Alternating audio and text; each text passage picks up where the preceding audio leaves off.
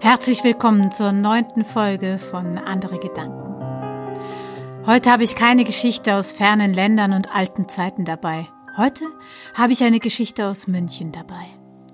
Eine Geschichte, die erst vor zwei Jahren erfunden worden ist. Eine Geschichte, die mir seitdem zu denken gibt. Viel Vergnügen.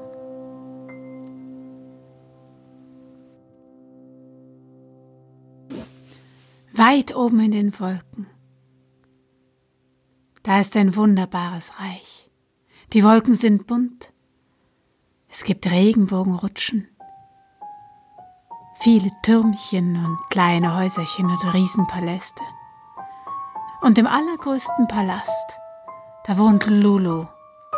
Lulu ist unglaublich reich.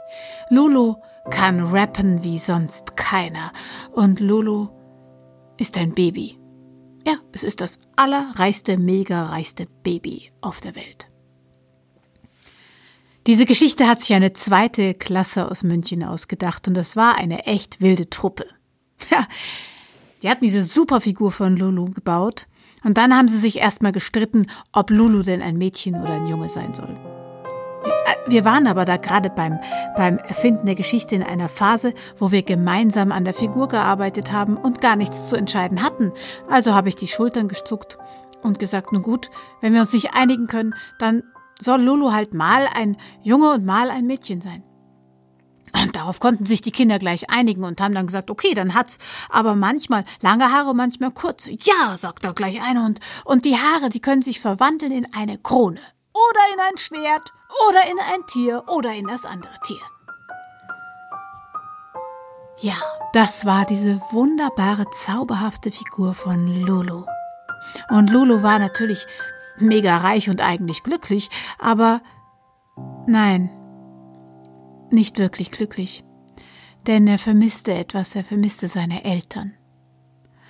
Und er wollte sich auf den Weg machen hinunter zu den Eltern. Und dann habe ich die Kinder gefragt, was Lolo mitnehmen soll. Und dann kam gleich das, was oft kommt. Ein Messer! Und ich so, ja, ich weiß nicht, mit den Waffen. Und dann kam gleich die nächste Waffe, eine Kanone und ein Laserschwert und noch was und noch was und noch was und noch was und noch was.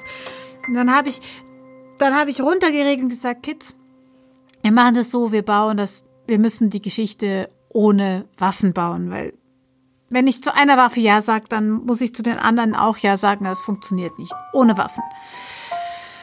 Das haben sie dann akzeptiert und dann haben sie ein so ein Flugzeug sich ausgedacht, mit dem jetzt Lulu unterwegs ist und das hatte ganz viele Knöpfe und, und konnte unglaublich äh, wehrhaft sein. Also da konnte dann, die haben sich dann versucht, alles auszudenken, was ich gerade noch akzeptiere. Da also so äh, schwarze Wolken, die rauskommen und Wasserstrahlen und irgendwelche technischen Details. Also es war ein super Ding.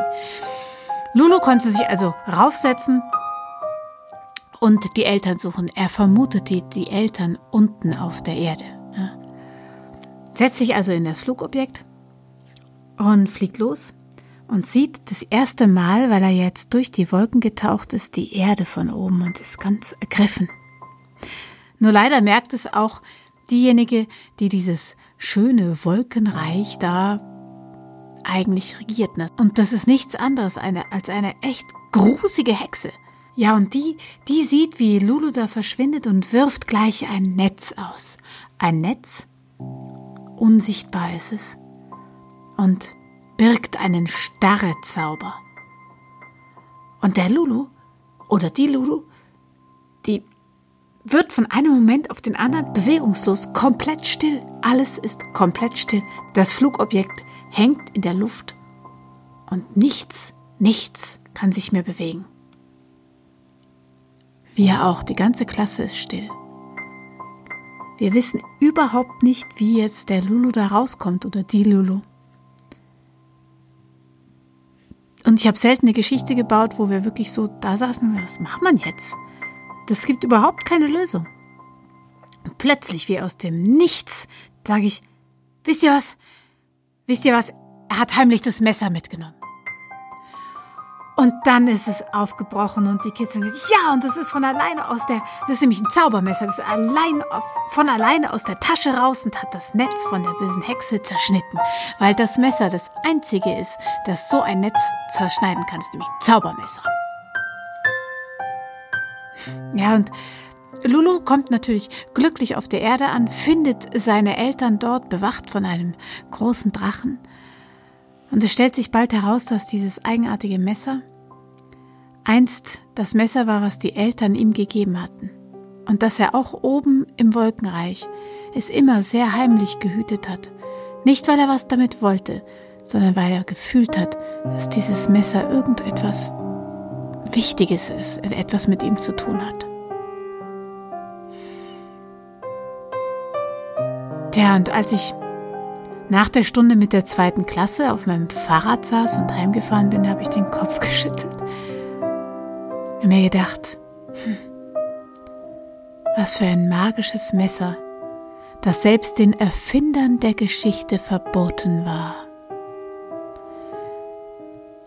Das Lulu so gut bewacht hat. Ja, und dieses Messer, das will mir oft nicht aus dem Kopf.